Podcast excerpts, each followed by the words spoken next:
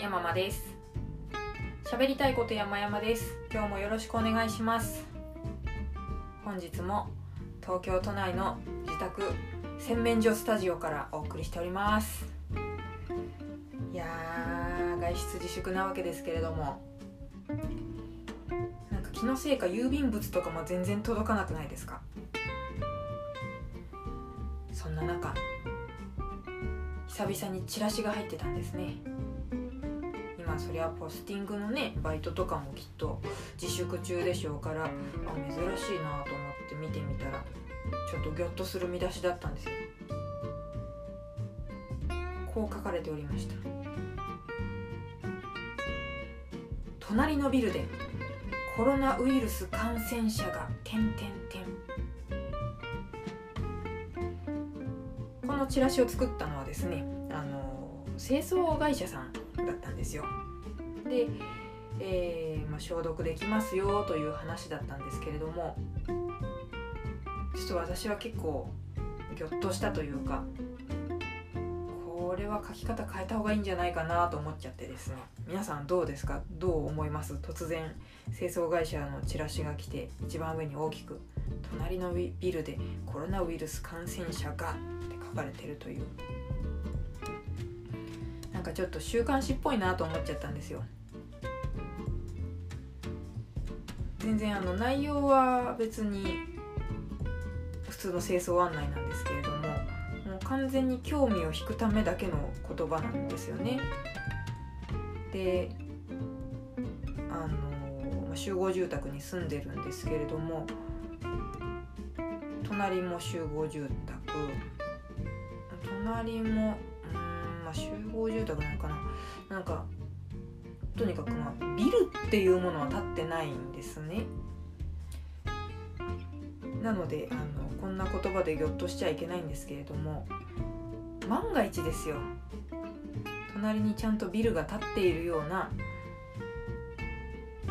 えー、集合住宅なり一軒家なり何でもいいんですけど住んでいる人のもとにこれが届いたらもちろんあの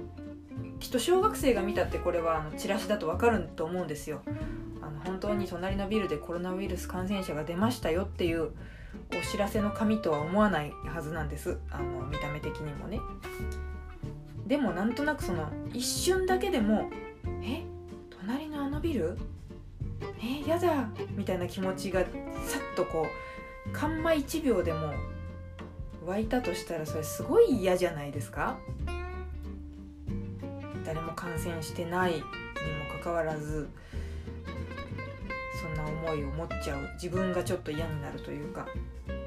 嫌だなあもうどうしよう面倒なことになったなって思っちゃう自分が嫌になるこの気持ちうんなんかコロナウイルス、まあ、私も広報を少しはやっていた人間なのでもう本当に今完全なる世の中のトレンドですよね。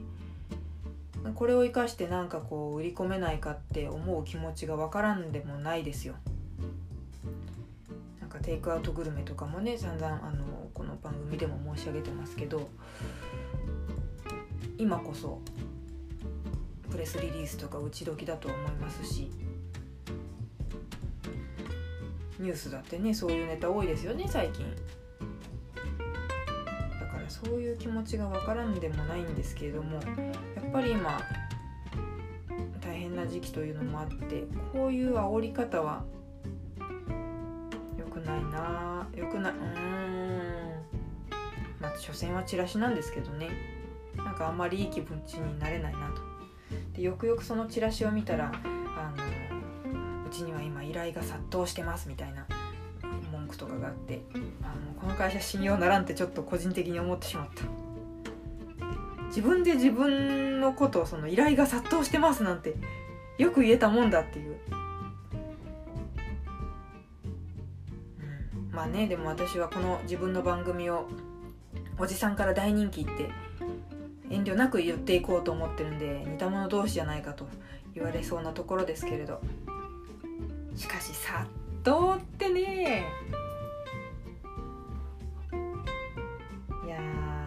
でもなんだろうな。こういう今のような閉塞感のある時期になんだろうな。イライラを受け止めてくれる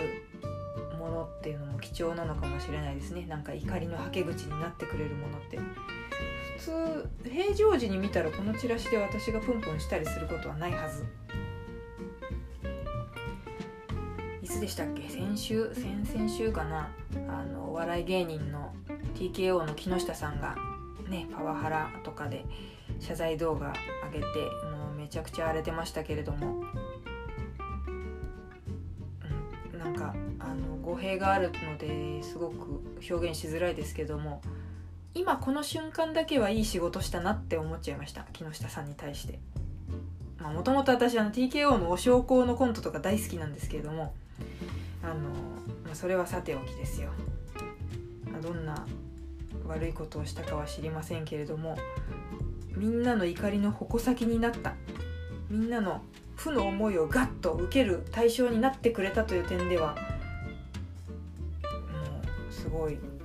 いい仕事なさったなと。思ったぐらい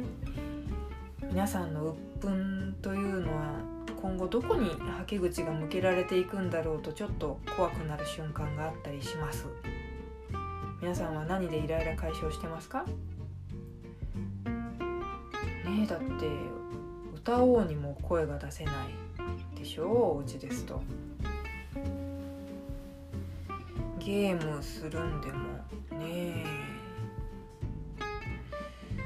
まあねコロナ離婚とかって言ってんのも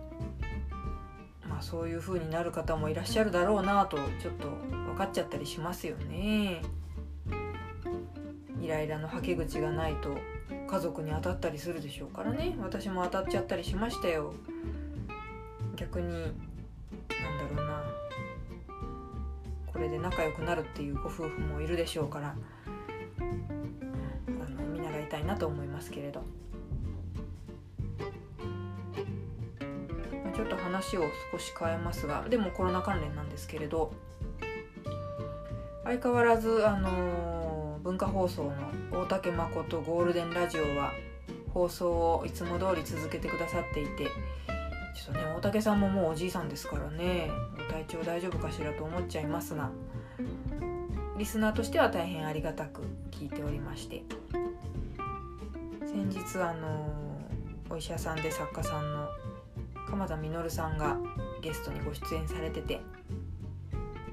で